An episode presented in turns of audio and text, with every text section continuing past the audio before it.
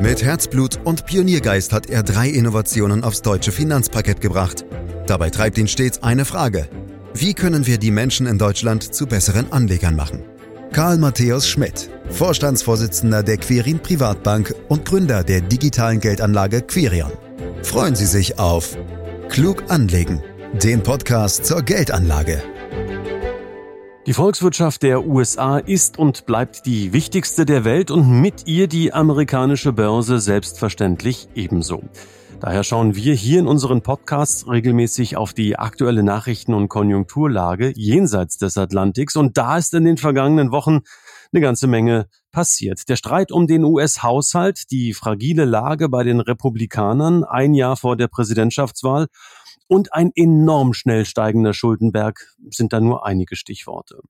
All das und mehr wollen wir jetzt in unserem Podcast besprechen, erklären und natürlich auch erläutern. Ein Podcast, den Sie überall da abonnieren können, wo es Podcasts gibt, zum Beispiel bei Spotify. Und auch heute wieder mit Karl Matthäus Schmidt, Vorstandsvorsitzender der Quirin Privatbank AG und Gründer der digitalen Geldanlage Quirion. Hallo Karl. Hallo Andreas. Welche Nachricht aus den Vereinigten Staaten hat dich denn in den letzten Wochen am meisten überrascht, Karl? Ja, das war schon irgendwo die Rolle von Joe Biden im Nahostkonflikt, Andreas. Das ist ja schon echt eine schwierige Situation und ich finde, er macht am Ende da schon auch eine gute Figur. Einerseits steht er voll an der Seite Israels, versucht dabei auch im Interesse der Zivilbevölkerung in Gaza seine guten Drähte zu den arabischen Staaten zu nutzen. Und ich finde, das äh, hat er schon ganz gut gemacht. Und weißt du, was mich am meisten überrascht hat, Karl? Nee. dass die USA es bisher irgendwie geschafft haben, eine Rezession zu vermeiden. Ich meine, wir haben auch öfter darüber gesprochen in diesem Jahr. Auch die Marktteilnehmer reden ähm, und warten förmlich drauf, aber sie kommt einfach nicht. Was sind die Gründe? Ja, ich gebe dir recht. Also mich hat es auch ein Stück weit überrascht. Aber die USA ist eben immer für eine Überraschung gut, mein Lieber. Mhm. Und das habe ich in meiner Laufbahn schon wirklich mehrmals erlebt, dass die USA wirtschaftlich abgeschrieben werden. Und dann gibt es doch immer wieder ein Comeback. Aktuell haben sie eine erstaunlich robuste Wirtschaft, während andere Länder wie übrigens auch China große Probleme haben.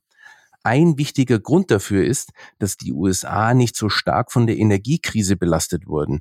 In den USA spielt die Eigenversorgung eine viel größere Rolle als beispielsweise in der Eurozone. Durch reiche Öl- und Gasvorkommen ist man fast komplett unabhängig von Energieimporten, die ja in den letzten Jahren extrem teuer waren. Dazu kommt, dass die US-Wirtschaft längst nicht so am Export hängt wie beispielsweise die deutsche.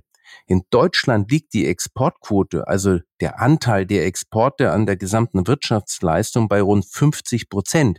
In den USA sind es gerade mal 10 Prozent. Im Ergebnis wird die US-Konjunktur von der Wachstumsschwäche in China bei weitem nicht so belastet wie in Deutschland. Und zuletzt haben die Amerikaner auch von einem robusten Arbeitsmarkt profitiert. Zwar wurden während Corona auch in den USA die Leute massenweise entlassen, aber nach der Krise wurden sie genauso schnell wieder eingestellt und das wirkt bis heute nach. In den USA sind also relativ viele Menschen in Lohn und Brot mit zuletzt ganz ordentlichen Einkommenszuwächsen. Das heißt, die Amerikaner haben durchaus Geld zum Ausgeben, was natürlich die Konsumnachfrage stärkt. Und die ist in den USA mit einem Anteil von über 80 Prozent die wichtigste Komponente der Gesamtnachfrage. Wie sieht die aktuelle wirtschaftliche Lage in den USA ansonsten aus? Was sagen beispielsweise die Zahlen zur Konjunktur? Über den Arbeitsmarkt haben wir gerade schon gesprochen. Im Oktober ist die Arbeitslosenquote nach einem Tief von 3,4 Prozent zwar wieder leicht auf knapp unter 4 Prozent gestiegen und die Zahl der neuen Jobs ist auch schon merklich zurückgegangen. Trotzdem ist der Arbeitsmarkt erstaunlich robust. Im langfristigen Schnitt lag die Arbeitslosigkeit bei rund fünf Prozent und vier Prozent gilt in den USA praktisch als Vollbeschäftigung. Was die Wirtschaftsleistung anbelangt, da gab es im dritten Quartal mit 4,9 Prozent das stärkste Wachstum seit zwei Jahren. Wie schon angesprochen, wurde das vor allem vom Konsum angetrieben. Dabei muss man allerdings beachten, dass bei den Amerikanern das Quartalswachstum aufs Jahr hochgerechnet wird. Doch selbst wenn man das berücksichtigt, ist das Wachstum in den USA verglichen mit Europa oder gar Deutschland immer noch erstaunlich hoch. In Deutschland ist die Wirtschaft zuletzt ja sogar leicht geschrumpft. Für die nächsten Quartale rechnen einige allerdings auch für die USA mit einem Dämpfer, weil die hohen Zinsen die Unternehmen bei der Finanzierung von Investitionen zunehmend unter Druck setzen dürften. Der Internationale Währungsfonds IWF zum Beispiel geht für die USA in diesem Jahr von einem Wirtschaftswachstum von rund zwei Prozent aus.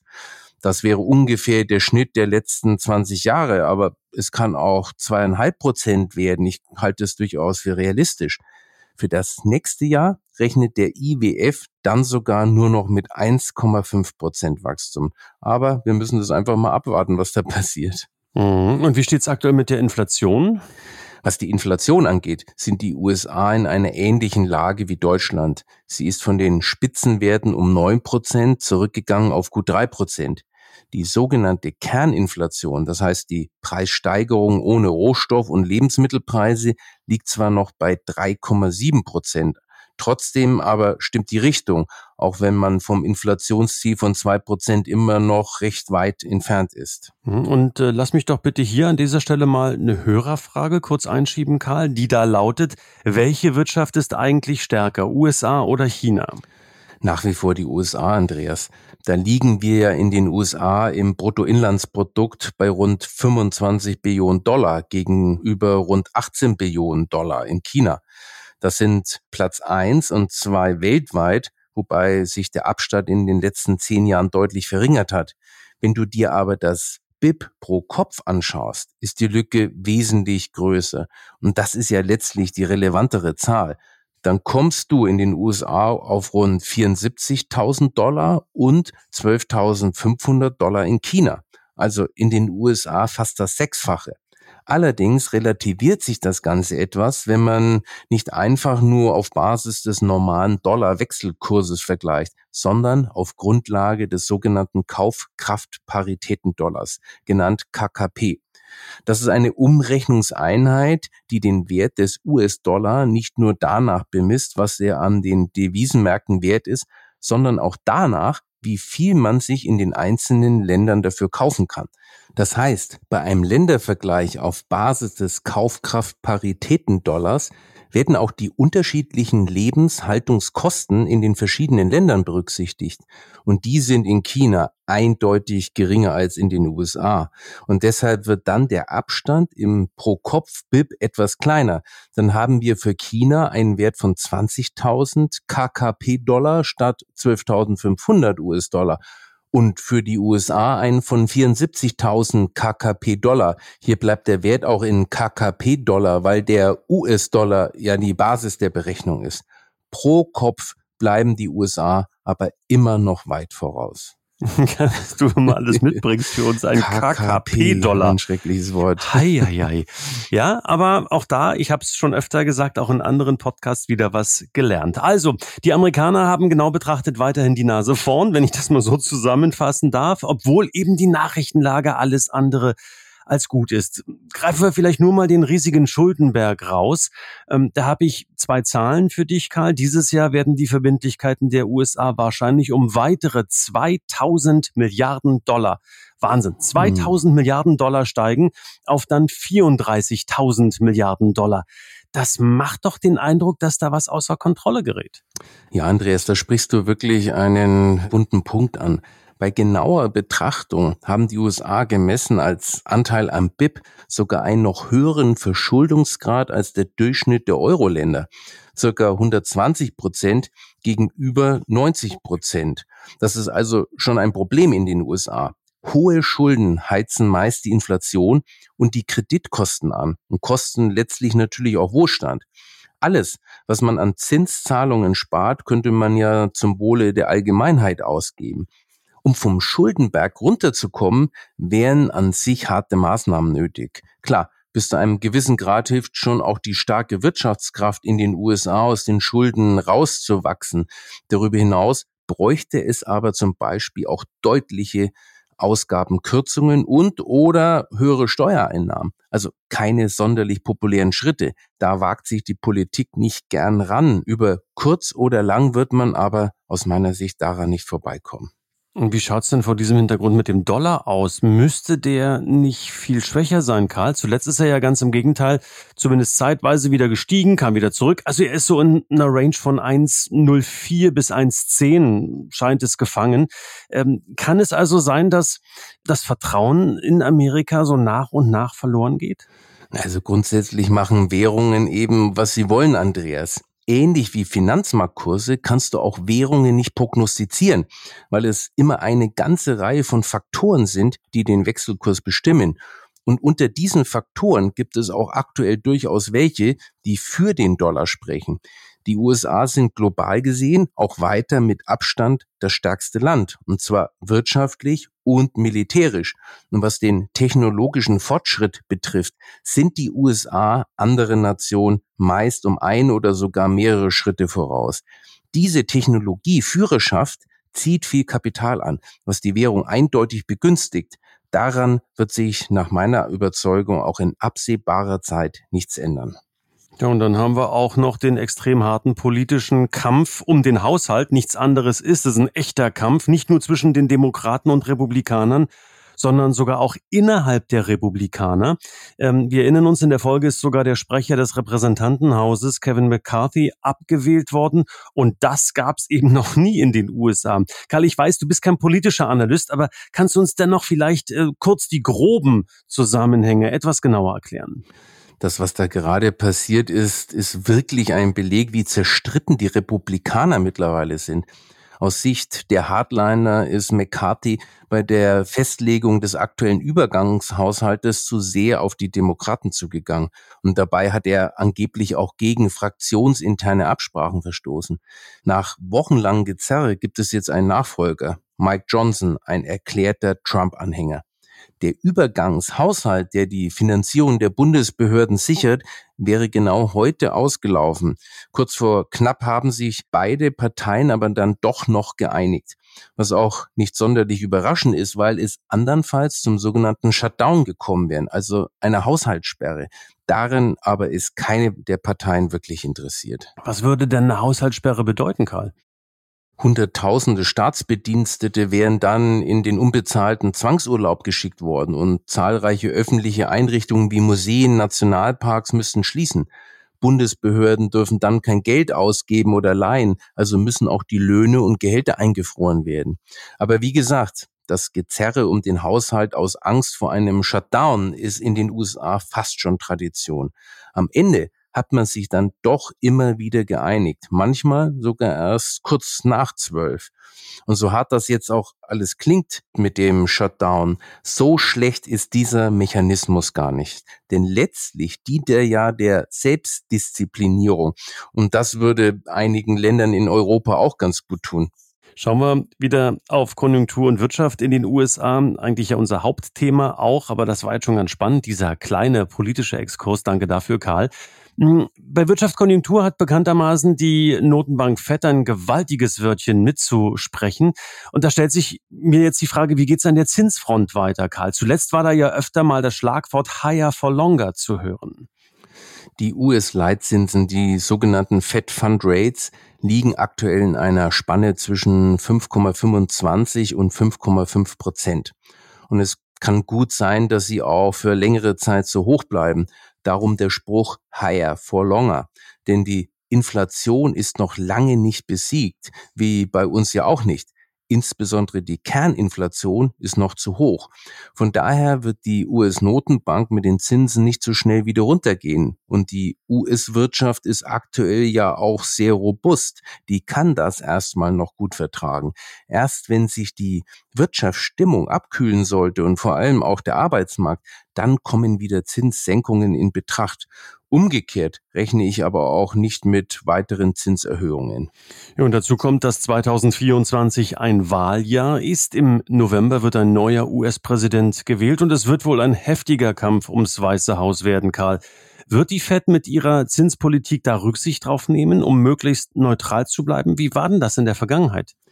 Nach allen Erfahrungen lässt sich die Fed nicht vor den Karren der Politik spannen. Sie will auch nur den Anschein vermeiden, dass ihre Geldpolitik von der Politik beeinflusst wird. Wenn also nochmals Zinsschritte notwendig sein sollten, wird man die auch gehen, Politik hin oder her. Was sich aber schon zeigt, ist, dass sich die FED in der Vergangenheit vor Wahlen in der Regel mit Zinsschritten sehr zurückgehalten hat. Dass das politisch motiviert war, glaube ich eigentlich nicht. Ich finde sogar eher, dass sie damit dokumentiert hat, dass sie sich von keinem politischen Lager vereinnahmen lässt. Und weil wir gerade dabei sind, Karl, wie liefen denn historisch gesehen die amerikanischen Börsen eben in den Wahljahren? Es ist ganz interessant, sich das mal anzuschauen, aber irgendwelche Anlageentscheidungen sollte man daraus nicht ableiten. Alles im Allem haben die Börsen in Wahljahren ganz gut abgeschnitten. Seit 1932 hat der S&P 500 in den zwölf Monaten vor der Wahl im Durchschnitt sieben Prozent gemacht. Das entspricht so ziemlich dem, was man auch in normalen Zeiten von einem Aktienmarkt an Wertentwicklung erwarten kann. Also ist nicht wirklich außergewöhnlich. Insgesamt lässt sich hier wirklich kein Muster erkennen. Denn auch in Wahljahren werden die Kurse immer von einer Vielzahl an Faktoren beeinflusst. In den Wahljahren 2000, 2008 und 2020 zum Beispiel gab es Rezessionen. Kein Wunder, dass es da auch bei den Aktienkursen nicht besonders rund lief. Das hatte aber nun wirklich nichts mit den damaligen Wahlen zu tun. Abschließend zurück zur eingangs erwähnten Nachrichtenlage. Karl, welche News aus den USA würde dich denn in den kommenden Wochen am meisten freuen? Und äh, ich würde sagen, du darfst jetzt auch gerne mal unrealistische Wünsche äußern.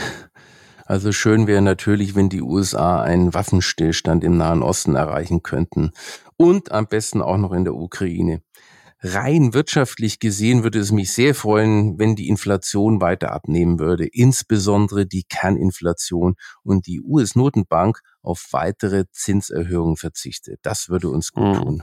Hm. Und äh, gibt es einen Tipp für den Präsidenten nächstes Jahr, für die Wahl im November? Oh, das ist schon echt schwierig. Aber ich glaube, wenn die beiden älteren Herren antreten, also Biden und Trump, ich befürchte, da gewinnt dann am Ende Trump, auch wenn das jetzt vielleicht nicht so mein größter Wunsch ist.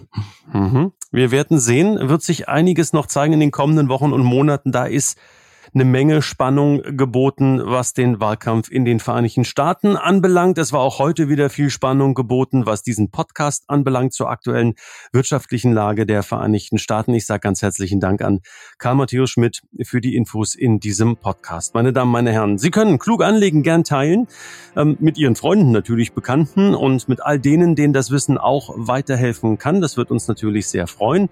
Sie können uns bewerten, uns weiterempfehlen, wenn die Folge Folge gefallen hat. Und Sie dürfen uns auch weiterhin Fragen stellen, selbstverständlich. Podcast at quirinprivatbank.de.